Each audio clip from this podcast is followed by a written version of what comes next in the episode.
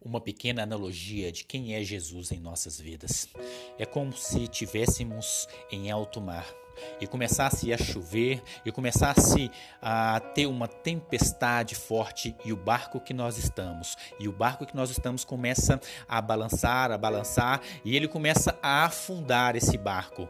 E pessoas vão pulando na água, pessoas começam a gritar, pessoas querem viver, pessoas começam a afogar. E neste caso você começa a afundar e vai afundando, afundando no mar fundo e você quer viver e começa a debater e começa a subir. E você começa a subir, a subir e começa a ver a margem da água aonde você pode respirar. E quando você começa a chegar ali e você, seu corpo começa a descer novamente, e a água começa a te puxar. E você começa a engolir água e você realmente começa a se afogar. E está tendo agora uma oportunidade porque eles falam que quem está afogando ele começa ele desce sobe creio, três vezes. E nessa terceira vez que você começa a, a ver a margem de novo, aonde você pode respirar por alguns segundos, você chega nessa margem e, e você conscientemente quer apoiar, quer pegar em algo, quer salvação e você tem uma oportunidade e essa oportunidade de salvação, você coloca a mão nessa oportunidade, você segura e você tira a força aonde você não tem.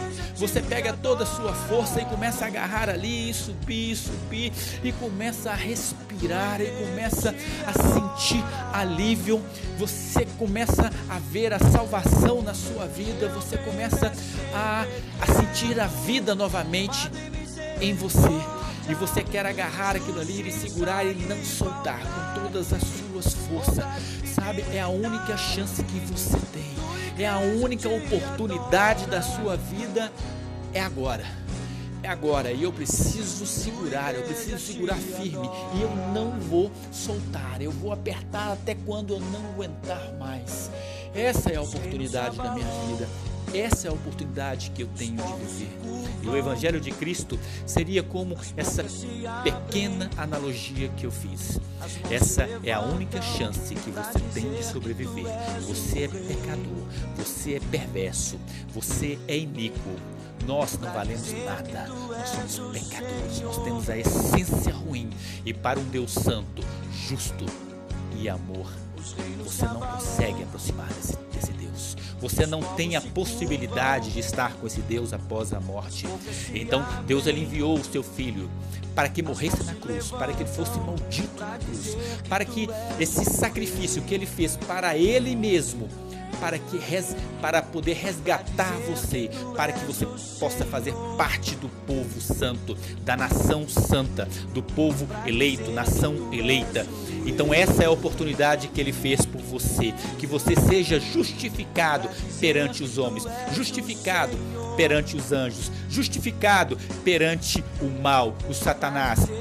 Essa é uma justiça que Deus fez no centro religioso da terra para que Jesus morresse naquela cruz como maldito, o Cordeiro de Deus que tira o pecado do homem. Essa é a maneira que Deus fez para te ver como vivo. Ele consegue te ver como vivo quando você é justificado por Jesus Cristo, quando você crê, quando você crê com a tua boca e com as suas atitudes começa a mudar, começa a entender, começa a respirar esse Cristo, começa a ver tudo nele. A vida é ele. Ele é a luz. E quando eu entrego realmente, eu vejo que eu não vivo mais para mim e que Cristo vive em mim, e eu começo a ser justificado então por Cristo.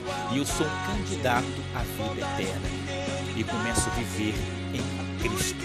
Então essa é a oportunidade que você tem. É a única maneira que Deus fez para te resgatar. Então não existe religião e não existe outra maneira. Existe Jesus Cristo, Rei dos Reis, Senhor dos Senhores.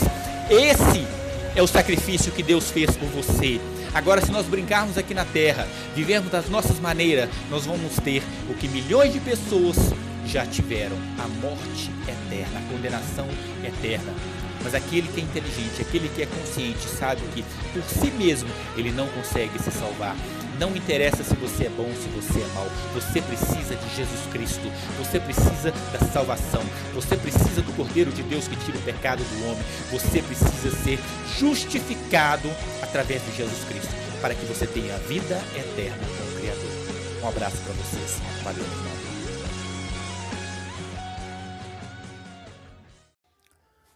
O Evangelho do Homem e o Evangelho de Deus. Quando nós realmente nós nos tornamos cristão, nós recebemos o verdadeiro evangelho, aquele evangelho que transforma o homem, não o evangelho do homem que se é pregado neste país e em muitos lugares do mundo. Quando nós recebemos o verdadeiro evangelho, aquele evangelho que transforma, que impacta a sua vida, nós nos tornamos criaturas mais elevadas, com desejos mais elevados.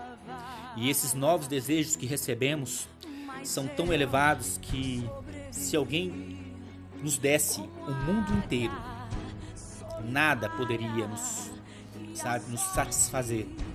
E se alguém também tirasse esse mundo inteiro, nada poderia nos destruir.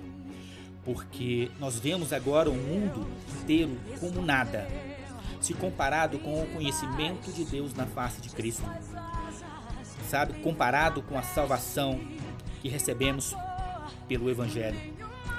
E não há nada mais importante para nós, o cristão, para aquele que foi justificado por Jesus Cristo. Nada é mais importante a não ser Cristo.